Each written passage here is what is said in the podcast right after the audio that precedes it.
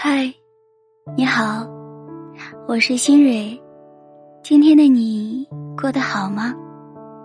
不管你今天过得怎么样，我的声音都会一直陪着你，每天用故事和你说晚安。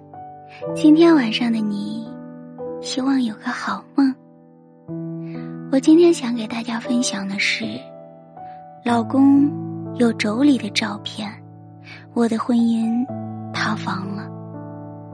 文章来自十点读书。这个故事有点长，分为上下集。如果你有耐心，请让我陪你，给你讲故事。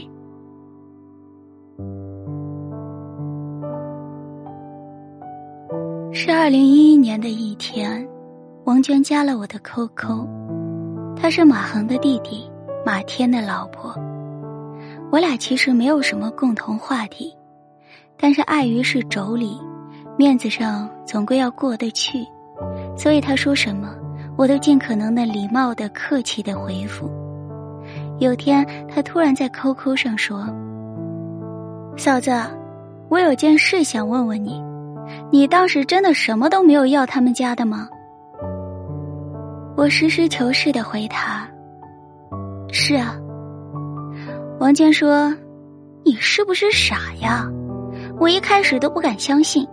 公婆说你人特别的善良，特别的好，没要他们家一分钱，我还以为是骗我的呢。”除了文字，他还加了好几个惊讶的表情，以表示不可思议。我能说什么呢？我只好说：“确实是我傻，以为他们家经济困难。”就什么都没要。王娟说：“嫂子，你就是太好讲话了。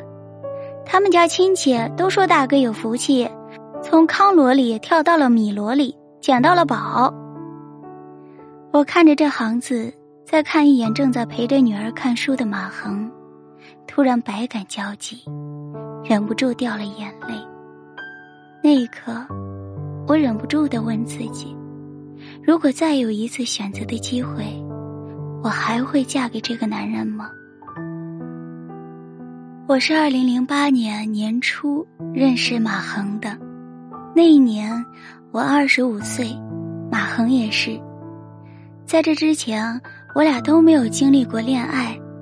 马恒没谈恋爱，是因为他的家境不好，怕女孩子看不上他。他来自于宿州农村。在宿州上的大学，然后留在了这座城市，暂时无车也无房。而我没有谈的理由，大概就是他的反面吧。我家在宿州市里，父母都是事业单位的小领导，没有大富大贵，但我也算是顺风顺水被富养长大的。物质上，父母从来没有亏待我，精神上更是富足的。我不缺爱。所以在没有遇到心动之前，宁缺毋滥。于是，一直单身到二十五岁。彼时，我在电力系统上班，而马恒就职于一家测绘公司。我俩认识，是因为我的一个同事和马恒的一个同事是情侣，他们得知我和马恒都是单身，一心想撮合我们。起初。我和马恒都是完颜谢绝的，但架不住同事的热情，就想着加个 QQ 聊聊也好。之后他俩就一直追踪最新的进展，我和马恒也不知不觉也就被推着见了面。见面那天，马恒话不多，有点内向，但是只要聊到一个话题，又不会冷场。我还是挺喜欢那种刚刚好的感觉。那天吃晚饭，我俩沿着马路散步，他很自然的将我护在了马路的里侧。其实是一个很平常的细节，不知道为什么，我却动了心。那是二十五年以来，我第一次体会到了脸红心跳。再后来，他在 KTV 唱歌的样子加了分。他秒回短信的样子加了分，遇到矛盾他心平气和把我哄好的样子更是加了分。他不完美，但是我俩很契合，那种信手拈来的默契，让我的心里有了爱情。所以后来的故事就顺理成章了。是恋爱一年后，我带着马恒见了我的爸妈，他们对马恒都是满意的，因为不论是待人接物，还是对未来的规划，马恒都是一个踏实靠谱之人。我在心里也渐渐认定了他。这一年的年底，闺蜜结了婚。大抵是被幸福感染到了，我俩也突然想有个家，一个醒来就能看到对方的小家。于是我们就开启了谈婚论嫁。直到这个时候，我和马恒才发现，我还没有见过他的家人。之前节假日的时候有计划过去他家的，但是被闺蜜拉着一起出去旅行了。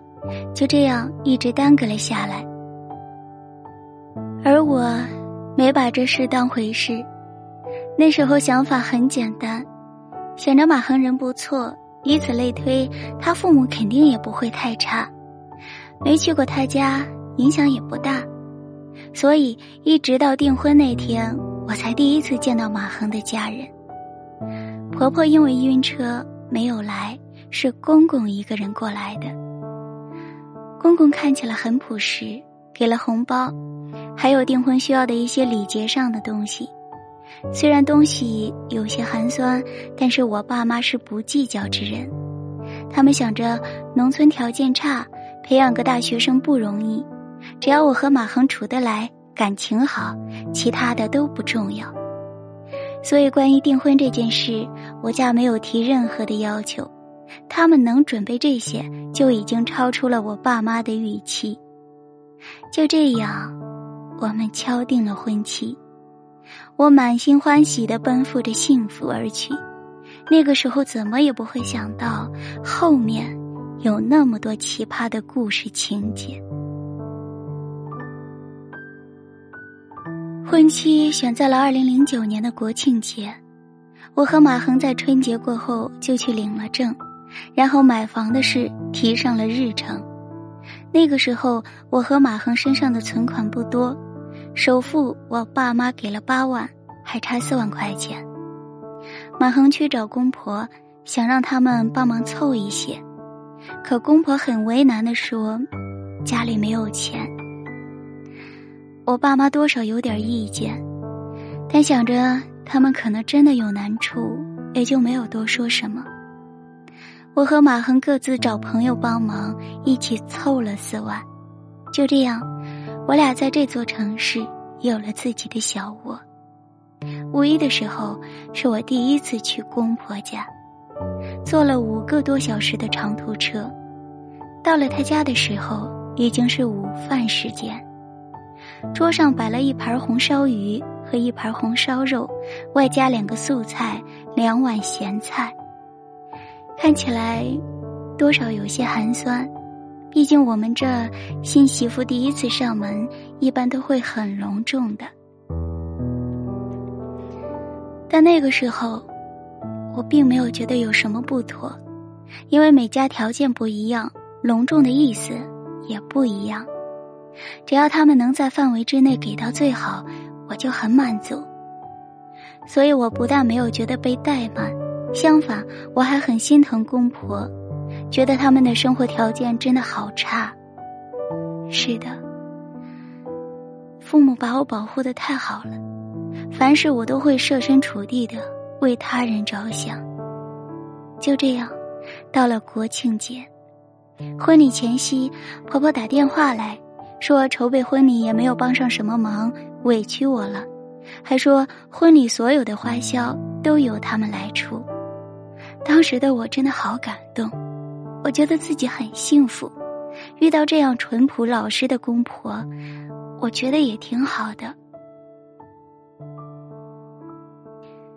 可实际上，一直到婚礼当天喝完喜酒结账，他们也没有提钱的事情。本来我没有想过要他们出钱的，可婆婆在电话里把话说的那么漂亮。人有了期待，一旦失望，失望的情绪就会加倍的。公公给马恒的回复是：“我们没钱呐，是你结婚，我凭啥子出钱呢？”我在旁边听到，忍不住掉了眼泪。我真的觉得很委屈，那是我第一次对他们家有了些许的怀疑。马恒安慰我了很久，我在心里告诉自己，我以后是和马恒过日子，我嫁的人是马恒。现在回头想想，再来看看，只能说，当时的我，终究还是太年轻了。结婚不久，我怀孕了，孕吐反应特别严重，我爸妈还没有退休。上班的地点又离我们比较远，没有办法照顾我。马恒只好打电话给婆婆，问婆婆怎么办。没想到婆婆说：“不用管她，哪个女人怀孕不受罪呀？吐到最后没东西吐了就没事了。”可那个时候，我明明都已经开始吐血丝了，需要去医院打点滴。婆婆不但没有半句的安慰。反而还说出了这样的话。我承认，我真的有点懵。我也是第一次意识到，自己是不是选错了。二零一零年九月，我的女儿出生了，而这在公婆那里相当于一场地震。婆婆来照顾我月子时，说的第一句话就是：“赶紧生二胎。”那个时候二胎政策还没有放开，我们又不符合单独二胎，我气不过就说：“那行啊，你把小叔子塞回肚子里，我们就生二胎。”婆婆被我噎到了，然后她又有了歪主意，说把我女儿弄傻或者弄死，这样就可以生二胎了。我真的是三观尽毁。